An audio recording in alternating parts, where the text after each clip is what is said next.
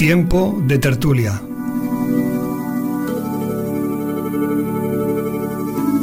Actualidad, cultura y espiritualidad.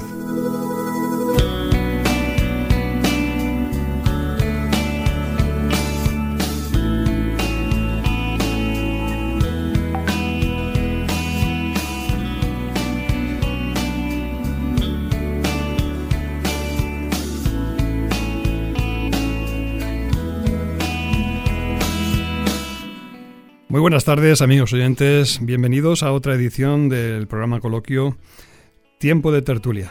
Os saluda Paco Lobato. Allá en la parte técnica tenemos a Eloy Lobato que nos acompaña en los controles de la mesa de sonido.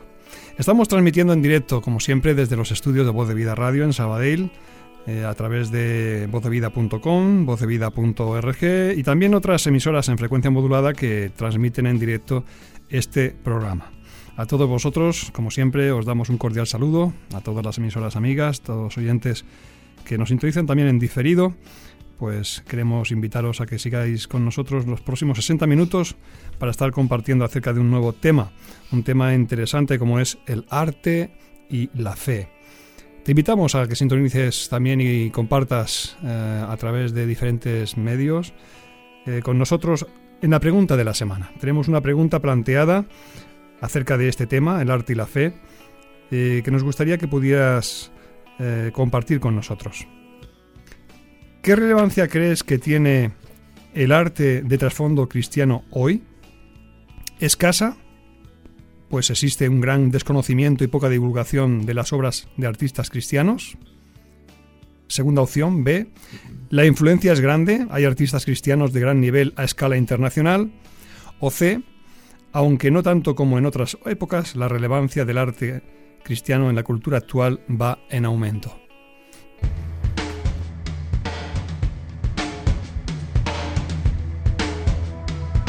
Participa en Tiempo de Tertulia. A través del teléfono 93 724 42 23 o por WhatsApp en el número 622 329 002. Por medio del correo electrónico en tiempo de tertulia Y por supuesto en nuestros perfiles de Facebook y Twitter.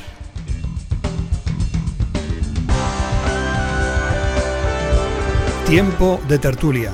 Participa.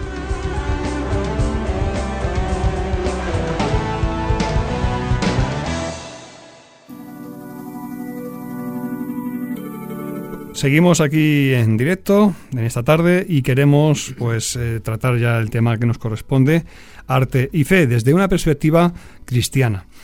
Eh, no cabe duda de que a lo largo de muchos siglos de la historia del arte, este ha estado impregnada de, cultura cristiana.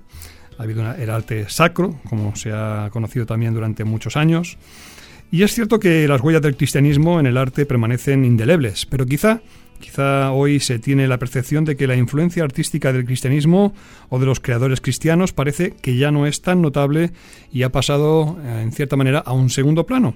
¿Es esto así? Pues de ello nos gustaría compartir con nuestros invitados en esta ocasión. Tenemos a mi derecha a Alfonso Cruz. Buenas tardes, Alfonso. Buenas tardes. Gracias por acompañarnos. Bienvenido. Muchas gracias. Y también tenemos a Sergi Barnils, que no es la primera vez que está aquí en el programa con nosotros, estuvo en alguna otra ocasión. Sergi, buenas tardes, bienvenido. Buenas tardes, Paco, gracias por invitarme. Bueno, vosotros ambos sois pintores, si no me equivoco, sois ambos os dedicáis a, esa expresión artística que es la pintura, ¿verdad, Sergi? Así es, así es, eh, desde hace muchos años. Yo iba para abogado, mi padre quería eh, un catalán de estos pragmáticos, decía que no, hay de fer d'advocat, ha de fer d'advocat porque él tenía em, empresas y, y, llevará a mis empresas y todo eso. Y le salí absolutamente rana. Eh, ahora estaría contento porque vería que, que bueno, que he ido hacia adelante en el mundo del arte, pero en aquel momento eh, ya sabemos que en las familias, mm. cuando uno sale artista, no es fácil de aceptar. pero qué gozo y sobre todo desde la perspectiva de, de, cuando conoces al Señor, pues el arte se coge una, una, dimensión absolutamente brillante y coloreada, ¿no? Qué bueno. Eh, Alfonso, eh, antiguamente a los artistas se, les conocía como artesanos también, ¿verdad? Porque no eran reconocidos como tales. Yo, creo que tiene que ver con, con, el tema de la imagen, ¿no? De, actualmente captar una imagen es muy fácil todos tenemos móviles, eh, una imagen ya no es como antes, que al menos tenías que revelar un carrete, etcétera, ¿no? Se obtiene muy rápido, pero es que trasladándonos unos siglos atrás no había medios de, trabajar con imágenes, sino era a través de artistas, y esos artistas en aquel momento hacían el trabajo que ahora hacen los fotógrafos, ¿no? Y mm, explicaban, por ejemplo, el tema de la Biblia, era explicado a través de imágenes, porque la gente también era analfabeta y tampoco tenía acceso a las escrituras, ¿no? Y ese es el trabajo que ellos hacían y por eso creo yo que eran considerados artistas. en eh, este caso, eh, perdón, artesanos. Exacto. Vosotros mm, sois profesionales, para que nuestros oyentes lo sepan, ¿os dedicáis exclusivamente a pintar o aparte combináis esa, esa vocación con otra labor? Sí, en mi caso, desde hace eh, 20, casi 30 años exclusivamente a la pintura. Antes de recién casado, cuando mis hijos eran pequeños, y ya sabemos que es muy difícil vivir de la pintura, lo compaginaba con la cerámica artística, escultórica, pero bueno, son primos hermanos, siempre en el mundo del arte. ¿no? Pues yo similar, ¿no? Yo hace 35 años que me dedico profesionalmente a la pintura y anteriormente era buceador profesional, algo que aparentemente no tiene nada que ver. ¿no? Yo hice el servicio militar en, en, la Armada y entonces allí formé parte del cuerpo de buceadores del ejército, hacíamos trabajos relacionados con, con la realidad militar y rescates de cadáveres en pantanos, el mar, etcétera. Y cuando ya me licencié, trabajé como buceador del puerto de Barcelona varios años, pero mi vocación era la de pintor y ya siendo muy joven, también recién casado y con un hijo, pues ya decidimos mi mujer y yo que, que hiciera ese paso y son 35 años ya. Nos has adelantado algo muy interesante, eh, Alfonso, que tiene que ver con, con tu estilo de, hmm. pintura, ¿no? Eh, ¿Cómo relacionaremos submarinismo con, hmm. con, pintura? Ahora lo veremos todo esto hmm. en el desarrollo de nuestra conversación. Para introducirnos y para que nuestros oyentes también tengan un poco de, noción acerca de esta cuestión, el arte, mm, a algunos les suena algo mm, que, que es difícil de entender, ¿verdad? Porque uno va a un museo, ve hay unas pinturas. Eh, ¿Cómo definiríamos el arte? ¿Cómo lo acercaríamos, esa expresión arte, a los oyentes ahora? Bueno, pues a ver, hay una definición que, no sé ni siquiera cuál es el autor, pero que a mí siempre me ha fascinado y que utilizo muchas veces en los escritos o cuando tengo que hablarle a, alumnos o en las escuelas y tal. Y es que el arte surge eh, en ese instante en el que vivir no es suficiente para expresar la propia vida. Y entonces necesitamos el arte para expresar la propia vida. Mm. Porque trasciende el hecho de vivir, ¿no? Hay eh, situaciones que son inexplicables si no es a través del arte. No solo situaciones, sino emociones que tenemos. Eh, yo, por ejemplo, eh, siempre digo que cuando bajo al fondo del mar ¿no? a pintar, no, no me interesa tanto reflejar lo que veo, sino lo que siento. Porque creo que ese es el cometido del arte. Sergi. Bueno, claro, hay tantas definiciones y, para mí, si tuviera que definirlo con una sola palabra, diría comunicación, comunicación, comunicación. Kandinsky, en, su libro, famoso libro de lo espiritual en el arte, pues dice que el, artista tiene que tener su almacén interior mm, lleno de buen material, eh, aunque él no era eh, creyente, era, practicaba la teosofía, pero hablaba de eso, ¿no? De, que mm, estuviera enriquecido mm, básicamente a través de la cultura, la música, la poesía, la literatura, la arquitectura, etc. Y él imaginaba un, un, cordón umbilical invisible que comunicaba el alma del artista con el alma del espectador, ¿no? Y ese espectador también tenía que prepararse para recibir esa savia, ¿eh? que serían las vibraciones espirituales puras de las que hablaba él, y esa comunicación eh, era básica. Bueno, eh, es una definición.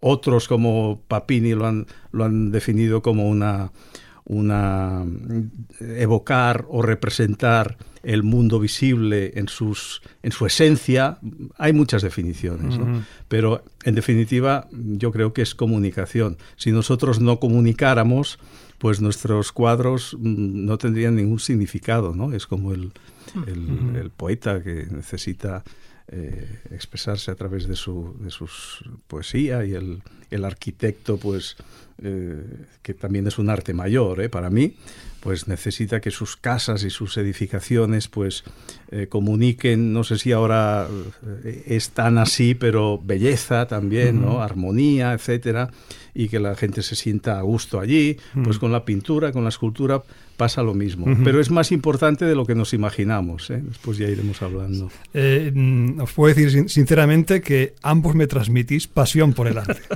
sinceramente, hay algo hermoso en vuestro, vuestra forma de expresaros. ¿eh? Pues, es, gracias. Es, es, vivís lo que, lo que realmente expresáis eh, con palabras. Sí, porque finalmente, o sea, eh, yo creo que lo, uno de los objetivos ¿no? es la coherencia, mm. la armonía que llamamos en pintura también, ¿no? La autenticidad. La autenticidad es el producto de, uh -huh. de una experiencia consagrada uh -huh. eh, y donde se busca to, todo lo que acaba de decir Sergi, ¿no? Transmitir. Uh -huh. Transmitir emociones a través del color. No hace falta que la pintura sea narrativa en sí misma, ¿no? Que explique concretamente cosas como pues, en la antigüedad se hacía, pero transmites emociones, transmites sensaciones, transmites eh, la necesidad de reflexionar, de llegar, de descifrar el lenguaje del artista, ¿no? Las exposiciones son eso, ¿no? Uh -huh. Cuando los, yo voy a una exposición voy a descifrar, a conocer al artista que hay detrás, ¿no? De, de, de, esa obra que está expuesta. Uh -huh. Y creo que muchas veces se consigue sin conocerlo personalmente, uh -huh. incluso a través del tiempo, porque hay obras que ya pues los autores no están vivos, pero somos capaces de descifrar. Por eso decía él eh, lo que había dicho Kandinsky, ¿no? El artista tiene que estar nutrido, pero el espectador también tiene que estar preparado para, para recibir eso. Exactamente. Y hay una, muchas veces una evolución, ¿verdad?, en el propio artista, en su forma de pensar, sí, y sí, eso claro. lo transmite también claro. en, en sus sí, obras. eso se ve en las antológicas, cuando ves la obra, cómo empezó un artista y cómo acabó al cabo de 50 o 60 años. Una... Ha, ha, explorado todos los lenguajes. Uh -huh. Una evolución, ya que hablas de evolución, eh, yo no sé si le ocurre lo mismo a Alfonso, que a veces los los galeristas, porque claro, nosotros hay que comer y, y, mm. y, estamos metidos en el circuito de las galerías y a los galeristas muchas veces esa evolución les da ciertos dolores de barriga porque no pueden porque como no lo, digieren, no lo digieren. claro porque no saben es un misterio no saben si hasta aquel momento iban vendiendo si evolucionas demasiado piensan y si no se ven yo trabajo en Italia y el galerista siempre dice es la vendita es la vendita claro claro. Y si no se la vende, venta es la venta pero claro el artista está que... mutando continuamente. Sí, pero o sea, hay, porque, claro. Porque, porque, la vida te está sí, sí, sí, eh, forzando quizá a ello, ¿no? Mm. Toda tu experiencia claro. vital te lleva a, a, la necesidad de ir corrigiendo Exacto. cosas, de ir Exacto. evolucionando. Pero yo, yo, quería decir que tenemos que ser mm, valientes mm. porque hay muchos obstáculos que, eh, que, nos frenarían para evolucionar. Y un artista que no evoluciona, está, la obra va muriendo, muerto. va muriendo, va muriendo. Entonces hay que ser valientes e ir contra la contra, corriente. Contra ¿no? la presión y, también. Y, incluso contra uh -huh. las ganancias, porque, uh -huh. claro, eh, si tú estás trabajando una serie que funciona uh -huh. y, y, vas evolucionando y haces una serie que no funciona tanto a nivel económico, Te condiciona, ¿eh? claro. pues tienes que plantearte si seguir o no seguir. Y el artista valiente y auténtico continuará evolucionando a pesar de todo. Así es. Hace, perdona, hace sí, sí, poco, pues, si puedo introducir una, una anécdota, eh, estábamos en el homenaje de un artista muy conocido en Tarrasa, ya mayor, eh, Martínez Lozano, y, um, y, estábamos en Montblanc, me parece, el, sí, en Montblanc, él tenía un estudio allí, tenía otro en Llansá y otro en Tarrasa. Entonces eh, él ya caminaba con dificultad, me cogió del brazo porque teníamos que hacer un recorrido de un local a otro y eh, me dice, tú eres joven, dice, estás vivo y lo veo en tu obra. Dice, yo llevo muchos años plagiándome a mí mismo. Mm. Y eso es terrible, ¿no? Sí. -huh. Cuando la gente no se daba cuenta de eso, porque lo, lo claro. alababan, ¿no? Sí, lo, sí. Y era un gran maestro en lo que hacía, pero es que me, confesó que tenía la sensación de estarse plagiando. ¿Por qué? Porque dominaba mucho un lenguaje, lo vendía uh -huh. fácilmente su obra y se quedó ahí. Y eso le lleva un poco al hastío, ¿no? Eh, sí, al aburrimiento un poco, porque vio que ya no. Él dice: Tengo muchísimos proyectos en la cabeza, pero ya no, no tengo no tiempo. los desarrolla. de Claro, hacerlos. es que hay, otra cosa es que hay que hacerlo a tiempo, Claro. porque si esperas demasiado, cuando ya eres mayor, eh, Aunque no cabe duda que el legado que dejáis eso queda indeleble en el tiempo, es cierto. Eso, Sí, lo, lo que tiene un artista es eso, pienso, ¿no? Eh, Sí, cu- porque tú creas un, un- Exacto. un objeto al final, ¿no? Exacto. Y ese objeto per- perdura a veces. ¿no? A veces encuentras el- en el Encants de Barcelona obras de arte que, que alguien las hizo, a veces no están ni firmadas, ¿no? ¿Y dónde estará ese alguien, no? Pero su obra está ahí. Y, es- y si no está ahí, está en una galería o en un museo o en la casa de alguien. Pero es verdad, eso habla de ti, ¿no? Ahí y, yo a veces me planteo, vivo por el centro de Barcelona, muchas veces lo pienso, cuando veo esta masa de, de turistas que vienen a visitar nuestra ciudad y me, me pregunto siempre, ¿qué vienen a ver? Eh, ¿Autopistas? ¿Fábricas? No. No. eh, ¿Bloques de pisos? No, vienen a ver arte. Sí. Exacto. Porque si Barcelona no fuera una ciudad tan preciosa, con los edificios modernistas, la Claro. catedral gótica, Los eh, museos, Gaudí, las todos fundaciones, edificios, las fundaciones, tapies, pintura, así es. escultura, los bajorrelieves de las casas modernistas, Arte. no vendrían para Y esto nada. es lo que hay que potenciar también a Claro. nivel de ciudad, en, toda, Sí, en, sí, sí. en todo el Mm. territorio, porque realmente es lo que va a hacer de un país Claro. que tenga Claro. Consistencia. Que sea genuino, La cultura. que- la claro. cultura. Pero fíjate si perdura en, en los Mm. años, porque estos trabajaron hace 100 años o más. ¿no? Exactamente. Bueno, mm, si acercamos un poquito más a los oyentes mm, vuestras personas, creo que conociendo también un poquito mm, cómo empezasteis, a qué os dedicáis, porque Alfonso, tú tienes una especialidad artística que es poco frecuente, por lo menos lo que tengo entendido, Mm. ¿verdad? Eh, coméntanos un poquito a qué te dedicas, aunque ya has anticipado algo. Bueno, yo eh, he pasado también, como, como explicaba, ¿no? por distintas tendencias. A mí me apasionó el hiperrealismo y estuve eh, trabajando en esa línea 15 años. Expuse en Nueva York, eh, finalmente, ¿no? todas esas obras, o parte de ellas. Mm, Pero de pronto, como, como hablábamos antes, sufrí una mutación, pero radical, de un día para otro. Eh, me parecía que el realismo era muy previsible técnicamente. Y entonces yo creaba, creaba una obra eh, en mi mente, la bocetaba y después era esclavo de esa obra tres meses hasta que acababa la ejecución de ella. Y, y eso me estaba destruyendo Te limitaba. artísticamente, me limitaba mucho porque no había emoción, no había sorpresa, Eh, todo estaba medido, todo estaba pesado. Y, era una obra muy fotográfica, más que la fotografía incluso, era más expresivo el resultado final, pero mm, dejó de, motivarme esa línea, ¿no? Y entonces su- surgió eh, una transformación radical, venía precisamente en el avión de Nueva York, de, de una exposición que había hecho en Broadway, y veía el mar desde arriba. Y el mar siempre me había motivado, lo conocía en profundidad. Mi hermano Antonio Cruz, que es biólogo, muchas- muchos trabajos que él hacía bajo el mar, yo le acompañaba. Entonces, y en la época del puerto había un, también un- una, una actitud que yo mu- muchas veces eh, repetía, que era que cuando terminaba un trabajo bajo el agua, si me quedaba aire, me iba al fondo del puerto, que es siniestro, es como un planeta desierto, ¿no? Porque es, es, es cieno, eh, a veces penetraban los rayos de luz y llegaban. El, pu- el puerto del- de Barcelona tiene unos 12 metros máximo de profundidad y había un ambiente como apocalíptico, ¿no?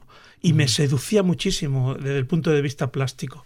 De modo que en el avión, regresando, decido pintar eh, los, los temas submarinos que yo conocía.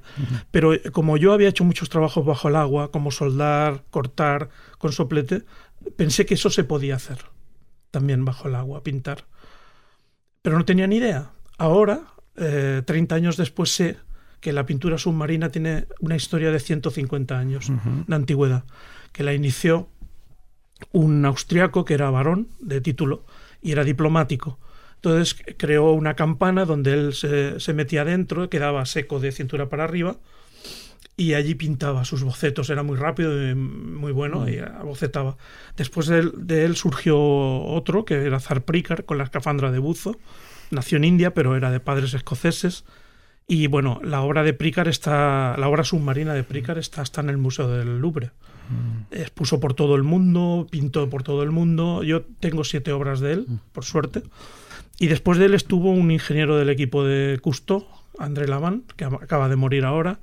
Es amigo mío, eh, con 87 años vino a pintar conmigo en las Islas Medas, pintamos los dos. Y después estoy yo y ahora eh, estamos planteándonos hacer una escuela en Cuba para enseñar esta técnica, ¿no? Pero sí es verdad, o sea, no he sido el primero, eh, de lo cual me alegro porque ya hay una historia, ¿no? En la historia del arte se ha de recoger por fuerza todo ese... Pero que lo has ido descubriendo poco a poco. Al principio yo lo he ido descubriendo, yo no sabía nada, no sabía ni cómo se podía hacer, ¿no? Entonces con un equipo de químicos me dijeron, bueno, todo, todo radica en que la pintura no disuelva en agua, el lienzo posiblemente tienes que prepararlo. Me trajeron los lienzos que, que usaba mm, Barceló y no me funcionaban bien. Eh, entonces, bueno, al final eh, conseguimos con, con, capas de pintura clorocaucho, que es la pintura para piscinas, impermeabilizar la tela y eso ya se podía sumergir y entonces podías estar tranquilo bajo el agua. Eh, yo trabajo con espátula.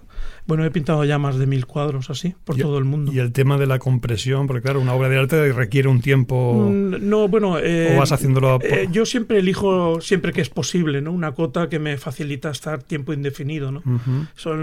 además, es que por cuestión de luz. a 10 metros, de 10 a 15 metros es la, la cuota ideal, ¿no? Entonces puedes estar ahí horas sin problemas de descompresión. Yo eh, por televisión he, visto muchos documentales con cámaras de vídeo grabando, pero pintores bajo el agua, Sergi, yo no estoy acostumbrado. a él le había visto en un reportaje sin, sin conocerle, de hecho nos hemos conocido hoy, personalmente, y me fascinó, la verdad. Bueno, y lo, eh, lo, admiro mucho, en primer lugar, porque eh, yo se puede decir que no sé ni nadar.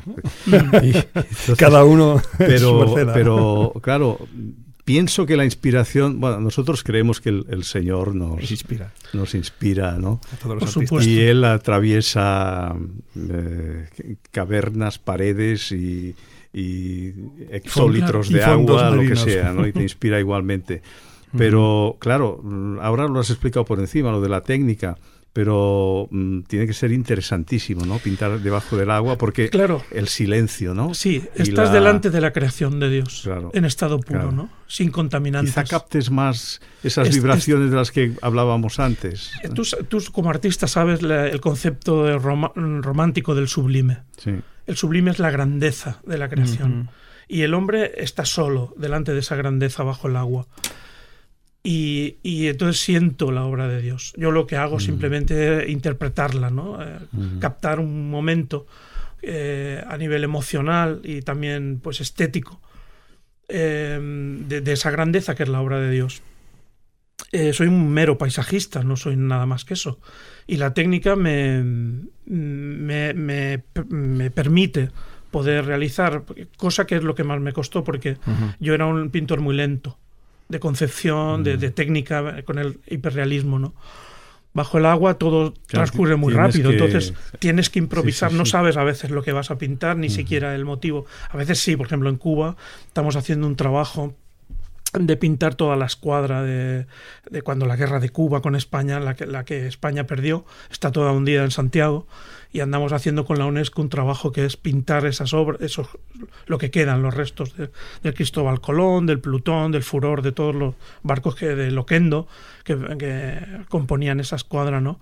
Y entonces sí que bajo a un lugar concreto donde ya más o menos sé la, la estética de ese barco, de ese pecio pero otras veces pues bajo a un arrecife de coral, pues en, las Maldivas eh, o en Kenia o donde yo esté en ese momento y no sé qué voy a pintar tengo que elegirlo sobre la marcha y tampoco sé que el resultado del cuadro. A veces no vale el cuadro, no siempre, o sea, la técnica te permite algo, pero no...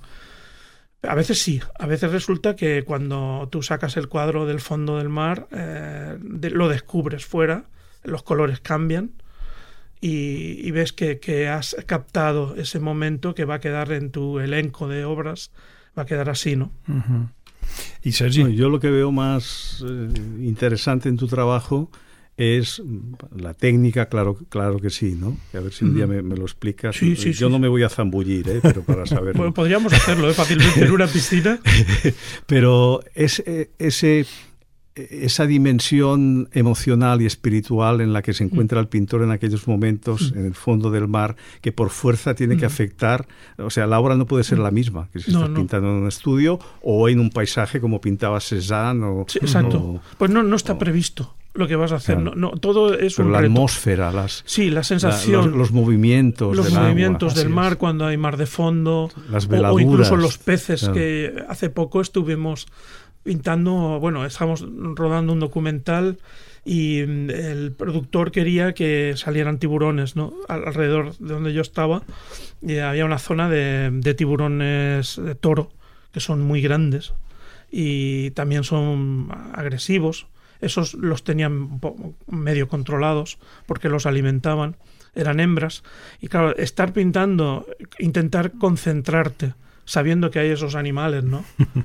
que también son seres creados por Dios, ¿no? Sí, sí. Y fue algo maravilloso porque o, he pintado eh, con delfines y son animales tremendamente inteligentes, ¿no? Que respetaron lo que yo hacía, me venían, me miraban, se, se comunicaban entre ellos. Todas esas emociones son inexplicables. Y forman parte de, del trabajo. Y eso queda impregnado en la obra. Yo creo que sí.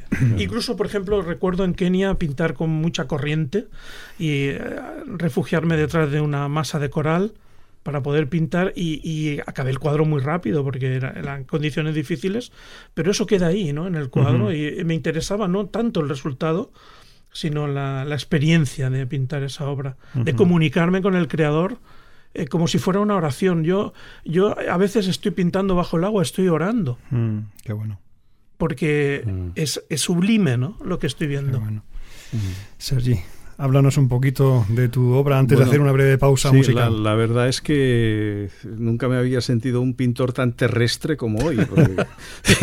Hombre, es que Alfonso es un acuático. De escuchar a Alfonso, ahora iré a mi estudio mañana, hoy si me da tiempo, y lo encontraré todo muy seco. ¿no? Bueno, eh, en mi caso, claro, cada uno tiene su historia. ¿no? en mi caso, pues fue ya de pequeño, mm, me llevaron a un colegio donde el arte era importante y ya vi que se me abrían las potencias. ¿no? Cada vez que salía de la clase de matemáticas, que para mí era un, engorro, una paliza, o química, o física, o griego, y iba al departamento de arte, empezaba, era como, como nacer. Una liberación, una liberación. Sí, sí, respiraba de verdad, ¿no? Y me sentía en mi, en mi, en mi ambiente. Y después, poco a poco, pues pues nada, aunque estuve unos años en la universidad, erróneamente estudiando Derecho, como decía antes, pero empecé a, pintar pues como los impresionistas, como Monet, como, como Manet, como Pizarro, ¿eh? a, plein air, como dicen los franceses. Plein air. Y, e intentando reproducir la, el modelo orgánico, ¿no? el, el mm. paisaje, figuras, bodegones, etcétera. Pero veía que no, aquello no me, no me satisfacía, ¿no? que había algo dentro mío que necesitaba expresar, pero que no sabía lo que era. Entonces, durante un periodo empecé a pintar solo la parte del eh, célica, los, cielos, los techos, la parte atmosférica del, paisaje, ¿no? Ya no aparecían ni montañas, ni árboles, ni, ni personas, ni nada, solo nubes y cielo. y, y de ahí ya surgió la necesidad, ya con un lenguaje que empezaba a ser digamos, simbolista, abstracto, es que hay tantas maneras de definirlo, ¿no? Eh, empezó a surgir, pues, una necesidad de encontrar una caligrafía personal, ¿no? Mm. Y a, base de trabajar mucho, trabajar mucho, trabajar mucho, noté que salían unas configuraciones mm, de mi alma, mm, primero a través de la, geometría, después unas formas mucho más orgánicas y que se iba eh, configurando en la tela un alfabeto que yo desconocía. Eso fue antes de mi conversión, pero ya empezaba a... Pero luego, cuando conocí al Señor, lo entendí, lo entendí absolutamente. El Señor, de alguna manera, me iba a transformar a mí como, como persona, pero también mi, obra. mi obra, ¿no? Y... Quizá, perdona, tu obra se anticipaba. sí, ¿no? Se estaba anticipando. Sí, pero bueno, como estaba anunciando, como Juan el Bautista. Como él ya trabaja desde antes de la fundación del mundo en cada uno de nosotros, entonces ya em, em, empezó a, salir un, un alfabeto, unos códigos que, que luego mm, los ahora cuando he pintado, cuando acabo de pintar un cuadro, puedo identificarlo con, con la lectura, con pasajes de la Biblia, ¿no? Esto ahora alguien que me escuche puede pensar, bueno, estas son sugestiones de este señor, ¿eh? pero es así, porque como decía antes Alfonso, eh, también bueno, los artistas creyentes, que no sé si somos muchos o pocos, habría que hacer estadísticas. Eh, nos ponemos a orar, como hacía Frangélico, ¿no?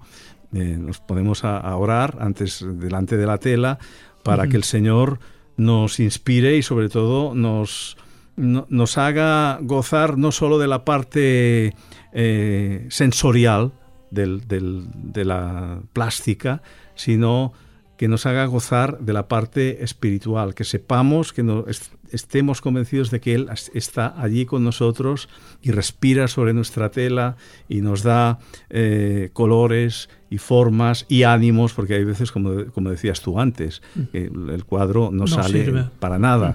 Pero yo desde que conocí al Señor no me desanimo nunca cuando una tela no funciona, porque a veces le dedicas días y mm. de repente dices, esto no vale para nada. Exacto. Pues ahora eh, él me da nuevas salidas, ¿no? Coge por ahí y pone una veladura y verás, y a veces salen, como dicen en Italia, capolaboros, ¿eh? obras maestras, a partir de errores, y de, supuestos fracasos, ¿no? Si os parece, escuchamos esta hermosa canción que nos habla del artista con mayúscula, y ese es Dios el creador. Un gran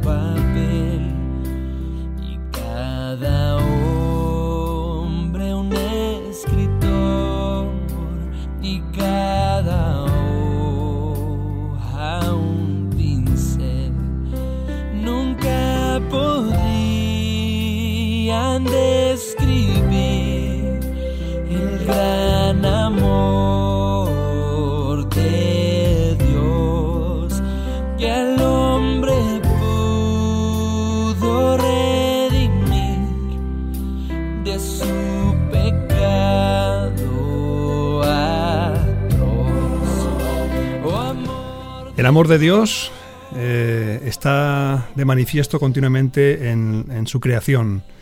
Eh, podemos decir que todo lo que vemos a nuestro alrededor, la belleza que nos rodea, que muchas veces al estar rodeado de tanto hormigón, como decía Sergi, mm. no llegamos a apreciar, ¿verdad? Pero es, eh, totalmente cierto de que Dios es el artista por excelencia, mm. Alfonso. Yo eh, estoy completamente de acuerdo en eso y, y he de reconocer que yo no tuve un momento que recuerde concretamente de conversión porque nací en un hogar cristiano y fue algo que, fui adquiriendo de forma natural y así lo fui entendiendo, ¿no? Sí que es verdad que ya a una cierta edad tomé conciencia, ¿no? intelectual de, qué se trataba, ¿no? Pero yo recuerdo que veía a Dios por todos sitios, ¿no? Desde niño. Em, em, siempre he sido un apasionado de las mariposas, de la entomología. Y incluso en casa me dicen que aprendí a caminar yendo detrás de mariposas, en el campo, en, la calle. Y siempre me, me sugestionaba muchísimo el diseño, de la pauta que había detrás del diseño de las alas de las mariposas. Yo me imaginaba que eso era obra de Dios, lógicamente luego lo supe, ¿no? Pero eh, esa pauta la he, ido, la he seguido viendo en, los peces, en las aves, en las flores. Hay una conciencia creadora, artística, eh, que es la de Dios. Y, bueno, eso es lo que me llevó a mí a, la convicción de que, de que eso no se podía haber creado solo. O sea, de que, había una intencionalidad eh, en la creación, ¿no? En lo que nos rodeaba. Y luego ya, eh, por supuesto, eso lo he ido viendo en aspectos mucho más mm, metafísicos, ¿no? Y más profundos, más poéticos, más espirituales. Pero al principio yo creo que lo que a mí personalmente, mi experiencia como artista, lo que me empujó a ella fue darme cuenta de que la, de lo que decía antes, ¿no? Eh, yo voy a una exposición, veo la obra de un artista, conozco a ese artista a través de su obra. Lo mismo me pasa, ¿no? Con la creación. El otro día me sorprendió en televisión este caso que ha habido de, la eutanasia em, que ese matrimonio no era creyente y el marido expresó que eh, le preguntaron si era creyente, dijo que no, que eran ateos, y que además creía que el hombre había evolucionado y que los creyentes, las personas que creíamos en Dios, es por una especie de problema mental en el cerebro que nos hacía creer, ¿no? Eso decía él. Y bueno, yo seré una persona muy afectada en ese sentido porque todo lo que a mí me rodea me hace ver a Dios. Bueno, eso viene ya de, Nietzsche, esa idea. evidentemente. Podríamos decir, Sergi, que eh, el arte es un lenguaje. Definirlo así en otras palabras. Sí, desde luego, desde luego. Bueno, ahora escuchaba Alfonso. Mm, claro, eh, eh, en el caso de los que nos convertimos ya de mayores, eh, yo sí lo que tengo que observar es que yo no disfrutaba de nada. O sea, la naturaleza, las mariposas, ¿eh? ahora que hablabas de mariposas, el canto de los pájaros, el azul del cielo, los árboles, porque es que no estaba bien, no estaba bien. Eh, no tenías paz. No tenía paz, estaba, normalmente estaba siempre pues contra alguien y estaba hastiado. Había un vacío existencial, el mareo de libertad del que llamaba el filósofo Kierkegaard, ¿no? estaba como intentando mm, buscar una salida y no la encontraba. Eh, hasta que no conocí al Señor, no empezaron a salir colores. Y en, mi caso, en mi pintura, mm. fue así, porque primero pintaba con betumes y sienas tostadas y negros, marrones, etcétera. Y luego empezó, la paleta se empezó a iluminar. O sea, que esa paz que da el Señor, lo que decía Agustín de Hipona, ¿no? que estamos hechos para ti, Señor, y nuestro corazón está inquieto hasta que no descansa en ti. Bueno, pues sí, eso es lo que me pasaba a mí. Estaba inquieto, estaba angustiado, estaba, mm, no sé si depresivo, pero eh, eh, no, estaba no estaba bien. Entonces, todo se empezó a iluminar. Y entonces empecé a disfrutar realmente de la naturaleza, de esa de esa creación del mundo visible, ¿no? Y yo ahora como creyente creo que hay mm, tres revelaciones que recibimos todos, seamos creyentes o no. Primero el mundo visible, el mundo físico, después la revelación escrita. El que no lo crea, bueno, pero nosotros sí, sí, lo creemos y lo disfrutamos. Y luego la revelación encarnada, que sería Jesús, ¿no? Estas tres. Y los artistas creo que estamos llamados a eh, evocar y representar esa primera revelación. Las otras ya lo dejaríamos más en manos de pastores, teólogos. los teólogos, etcétera. Pero los artistas, creo que nuestra responsabilidad y gran responsabilidad es evocar esa la obra primigenia.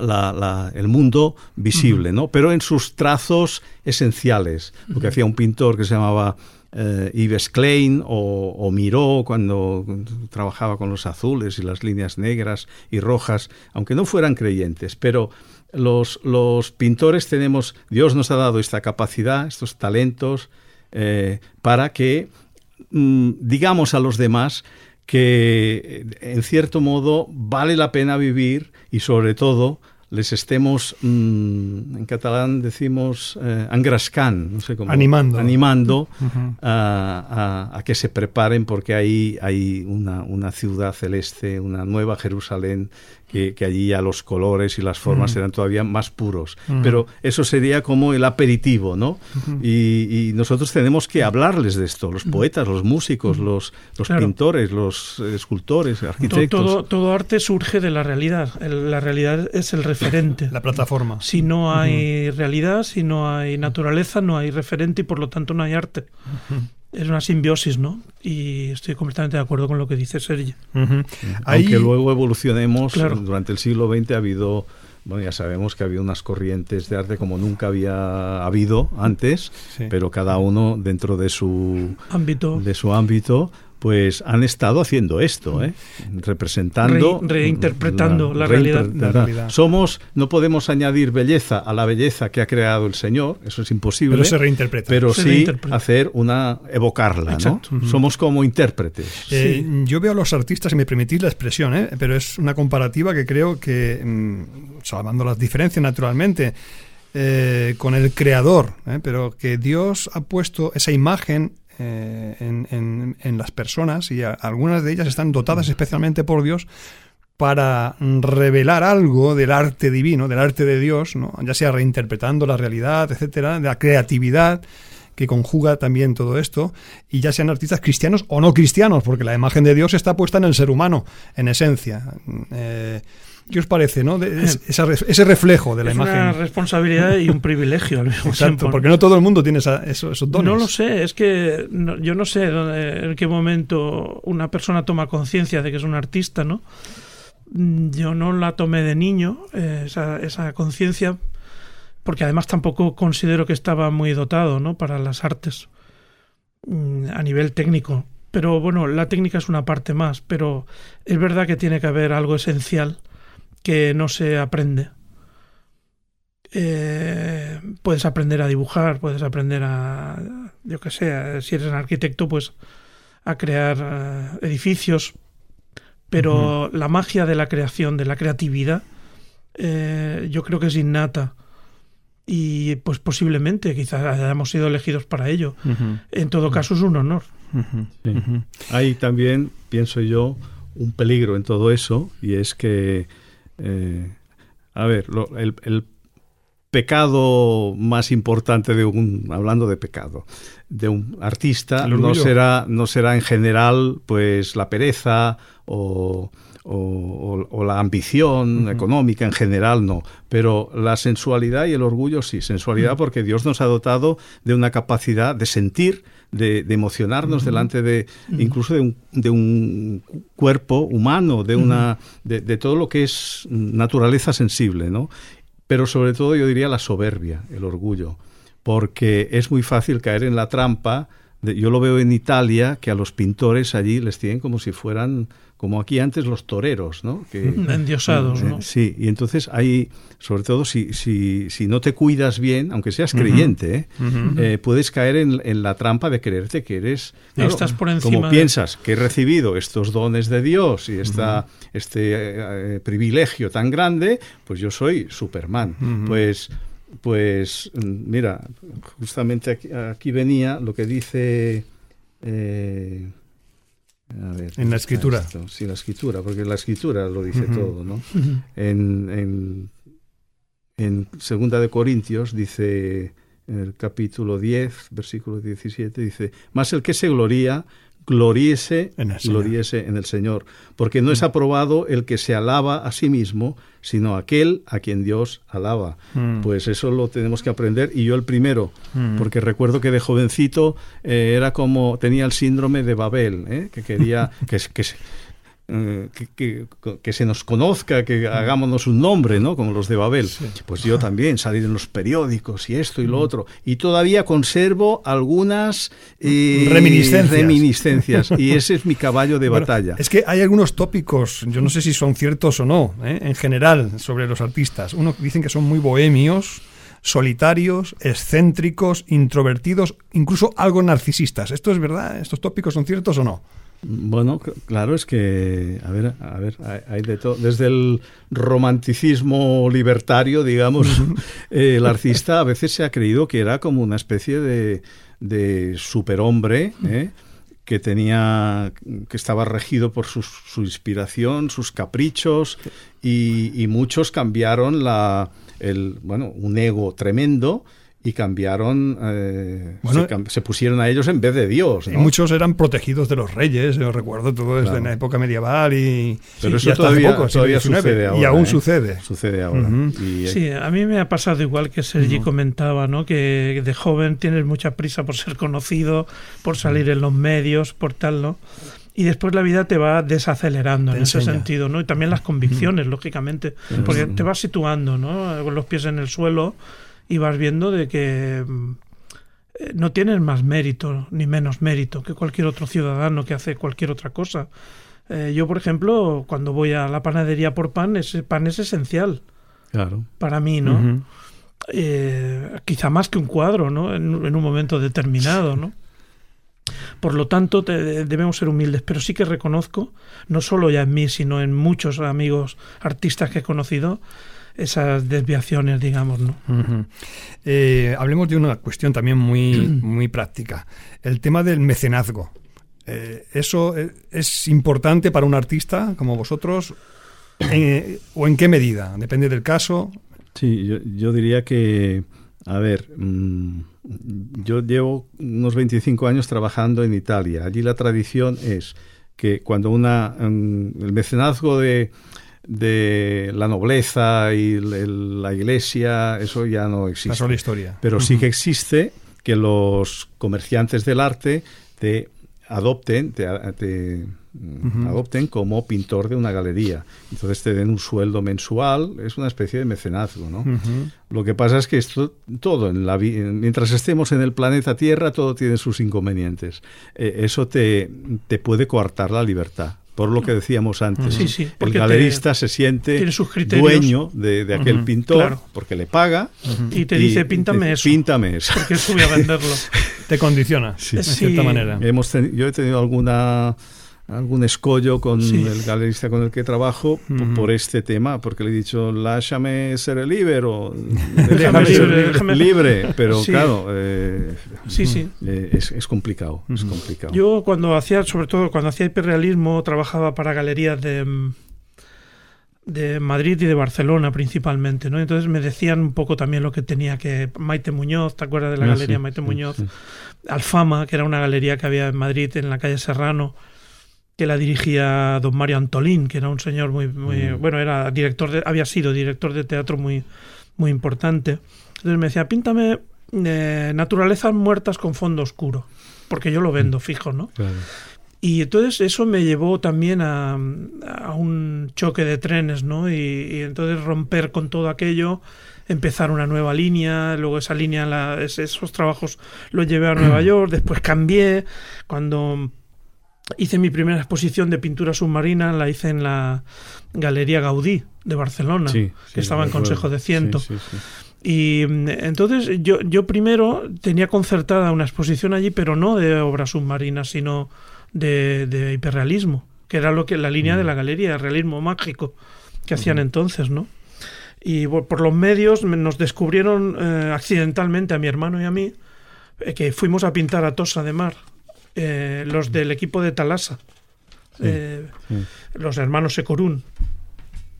Y entonces eh, yo no quería que se supiera de ninguna manera que yo andaba pintando bajo el agua porque creía que me iba a perjudicar en toda mi carrera como pintor hiperrealista. ¿no? Y ahí se creó un conflicto. después, bueno, ya fue inevitable hacer el documental con Talasa y a partir de ahí ya mi propia galerista me dijo la, la, exposición de, estas obras de pintura submarina.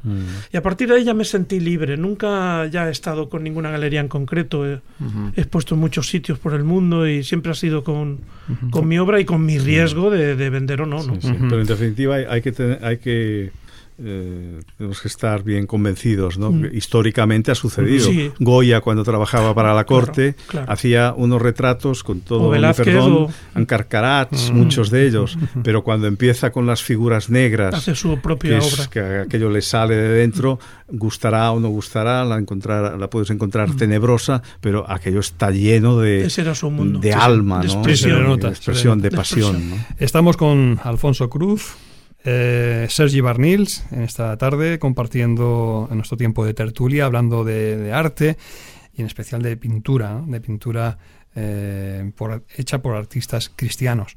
Y estamos ahora en la recta final del programa. Fijaros, el tiempo se nos ha pasado mm, bien rapidito. no sé si también el tiempo se, se, pinta. Sí, seguro, seguro. Pero eh, no, no tiene escrúpulos. Sigue avanzando. Llegamos al dilema central del programa de hoy. Lo hemos titulado el programa Arte y Fe. ¿Son compatibles el arte y la fe? Sergi, ¿de qué manera? Mm, bueno, para mí en estos momentos más que compatibles son inseparables, porque si yo ahora intrínsecos perdiera al Señor de, en mi vida, pues yo creo que dejaría incluso de pintar, eh, porque es que... Es tu inspiración, Dios. Bueno, es que es, es todo, mi respiración, respiro con Él, me levanto con Él, vivo con Él, eh, miro a, mi, a mis hijos con él, a mi mujer. Antes me miraba a mí mismo, estaba todo el día pendiente, mirándome al, al ombligo, con perdón, ¿no? Eh, claro, desde luego. Pero lo que más le agradezco al Señor es que que me haya dado a mí que estaba perdido esa, esa salvación que es algo tan grande, tan grande. Saber que estaremos toda la eternidad con Él. Amén en, lees los capítulos, yo estoy trabajando últimamente con dos capítulos de Apocalipsis, 21 y 22, que hablan de la Nueva Jerusalén, la ciudad celestial, ¿no? Y bueno, Juan, el pobre, vio lo que vio y, y nos lo ha, sí, sí, muy bien expresado, nos lo ha transmitido, pero aquello tiene que ser una maravilla. Pero lo más grande de todo es que estaremos llevaremos su nombre escrito en la frente y le alabaremos y estaremos siempre con él. Y cuando dice Apocalipsis que Dios enjugará toda lágrima de los ojos de ellos, ¿no? y no habrá más clamor, ni dolor, ni, ni enfermedad, ni muerte, ni nada, porque las cosas primeras habrán pasado. es, e, esa esperanza a mí me hace vivir y también pintar de, de otra forma. Y, y, como decía antes, es que ya no concibo mi vida sin él. Y a veces me, como también le pasa a Alfonso, nos tienen a veces con el trabajo, la profesión un poco eh, para arriba y para abajo, y ajetreos, y eh, en mi caso tengo que ir a Italia constantemente, y piensas, ay Señor, no, no me... Que, no te abandone, que no me, no me hinche, que no piense solo en, mi pintura, porque un, un artista que solo piensa en su pintura, malo. ¿eh?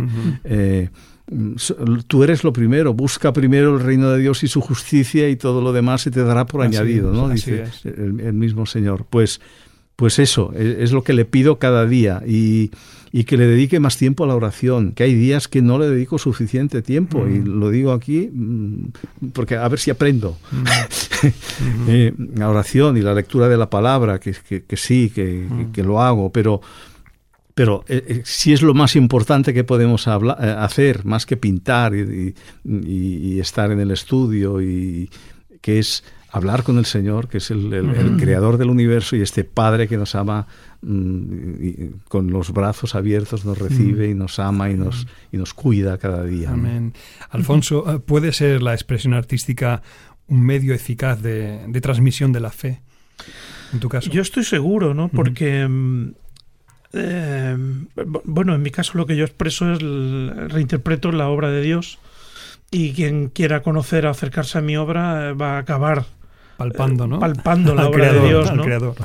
Eh, esa es mi convicción y, yo lo que quería un poco añadir a lo que a lo que ha dicho Sergi es que posiblemente yo, yo creo que en mi caso, o sea, el trabajo artístico te posiciona muy cerca de Dios para el que es creyente, lógicamente, y para el que no, creo que también, aunque no se dé cuenta. no, es, no es como hacer tornillos, con todo mi respeto, ¿no? Es algo más. Eh, estás eh, desnudando tu alma delante de cada trabajo. Y en ese sentido, yo creo que, es una oración constante, ¿no? El trabajo de un artista. Eh, y, por eso quizá a veces yo, yo me siento tan lleno cuando trabajo, y en este caso eh, en, los medios naturales, ¿no? Que eh, claro que necesito a Dios, pero es que lo tengo en ese momento. Eh, no, no, tengo que especificarlo de otra manera, ¿no? No tengo la necesidad de, expresarlo quizá a, otros niveles. creo que a través de la, de la pintura, del trabajo artístico, estoy en comunión. Y, y, eso es lo que lo que siento y lo que, lo que creo que, que valida mi trabajo. ¿Me dejas añadir? Yo pienso que el arte, mm, y, Alfonso estará de acuerdo, ¿no? es un medio mm, para un, artista creyente, ¿no? de dar testimonio extraordinario, extraordinario. Aunque pintes Mm, cosas que estén llenas de insinuaciones nada más, pero ya inmediatamente, yo lo veo en las exposiciones, ¿no? Te preguntan, ¿y eso qué es? ¿Y ¿Qué has querido expresar con estas líneas, con estos colores? Y entonces, como tú estás lleno del Señor, te sale sin, sin Te esforzarte brota, mucho brota. el, el dar testimonio. Lo que pasa, yo lo hablaba esto con el doctor Pablo Martínez hace un tiempo. Decía, bueno, vosotros los pintores tenéis la ventaja de que podéis dar testimonio, Sin hablar. pero mm, sí, y, y él me aconsejaba que, que dejara muchas cosas, dejara al espectador un poco en ascuas, ¿no? Con una incógnita, ¿no? Eh, Con una incógnita, porque si lo das, si Sí, lo das una- todo explicado, claro, una pura ah, insinuación. ya, ya. ¿qué, qué- qué pueden decir? Lo de siempre. Ah, mira, ya está este hablando. Que les haga pensar, que les haga pensar. Y porque el ser humano quiere siempre eh, descubrir cosas, lo oculto, ¿no? Y entonces a través de la pintura se pueden hacer estos juegos, veladuras, las eh, en, en el caso de los que trabajamos con técnicas como la encáustica que te da esos vapores, esas Recuerdo, Sergi, que hiciste una vez, perdona que te interrumpa, una serie sobre los salmos, si no recuerdo mal, Sí, esto creo que fue en la eh, hace unos años. ¿eh? Fundación Vila Casas. Exacto, Ujú. que Trabajé sobre, sí, y, también sobre Génesis. exacto. Bueno, es que voy de, voy de un libro a otro, claro, es que es una, es una maravilla la palabra de Dios. Es que no, no, Es un no- tesoro. Es un tesoro. Entonces, Una mina que de, de- Génesis a los Salmos, pero los Salmos dan mucho de sí, sí, una inspiración. Eh, si algún oyente quisiera conocer vuestras obras, ¿cómo puede hacerlo? ¿De qué manera? A ver, Alfonso, cuéntanos un poquito. ¿Hay Bueno, alguna exposición en YouTube? No sé, ¿de qué manera? ¿En medios? Mm, Bueno, en, en mi caso hay muchísima información en internet.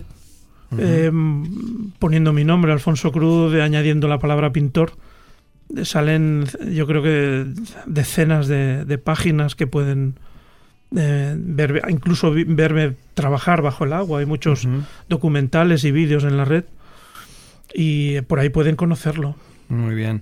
¿Y en tu caso, En Sergi? mi caso, a ver, espera, es que soy muy despistado para estas cosas. Creo que buscando sergibarnils.com sale Sí. la web y luego en Instagram, el que Sí, tenga Instagram, pues puede buscar en Instagram Sergi Barnils Basomba. Yo, yo tengo unos nombres de, De Reyes. De Guinea. de la, de la, del Valles. Ajá. Bueno, sí, nací en Guinea, En pero Guinea. mis Ah, padres son de aquí. Sí, sí. Mis padres son de aquí. Ah, ya. Entonces Sergi Barnils Basomba, con dos Bs de Ujú. Barcelona. Y, y en Google también. Bueno, Sí, sí, ahora tenemos la ventaja Ahora que yo creo que eh, está- eh, estamos viviendo una época muy interesante para los que nos dedicamos a, la, a las Para- artes y el, a lo audiovisual, que como nunca en la historia del arte, Sí, eh, La es- difusión estos me- ahora la es- difusión es extraordinaria. Os están escuchando en Latinoamérica, en Estados Unidos, en muchas partes del mundo en estos momentos. Tenemos un- una gran audiencia fuera incluso de- del territorio eh, catalán y español. Y lo cierto es que cuando las personas os vean, os conozcan, van a ver en vosotros eh, dos artistas de primera línea. Yo, dos artistas cristianos. cristianos, cristianos Sí, que, sí. que tienen marcan una diferencia precisamente por esto, por eh, conocer de Dios ¿no? y transmitirlo a través de sus obras. Sí. Pues eh, Sergi, Alfonso, hemos de terminar. Eh, quiero... Pues ha pasado una hora Sí, y sí, no nos ya hemos se. Ha sido de- realmente una, una experiencia estar aquí, para mí Mm. muy fuerte. Mm. He hecho cientos de entrevistas en radio y en otros medios, Mm. nunca una como esta. Pues Alfonso, Pues- sois vosotros. Pues, es em, el Señor el que estoy está muy aquí. contento de que digas esto, porque, de verdad. porque yo es que diría lo mismo, ¿no? Ha sido, Sí, una, sí, ha sido un verdadero Sí. Y además nos hemos sentido los tres muy... Muy unidos, sí, Sí, sí, muy un, bien. un Sí. feeling, ¿no? Ha habido empatía absoluta. Os agradezco de todo corazón, Alfonso Cruz, Muchas gracias. Sergi Barniz. Muchas gracias. Que Gracias a Dios os siga usando, el creador os siga dando esa creatividad y gracias por estar con Gracias a nosotros. Gracias a vosotros.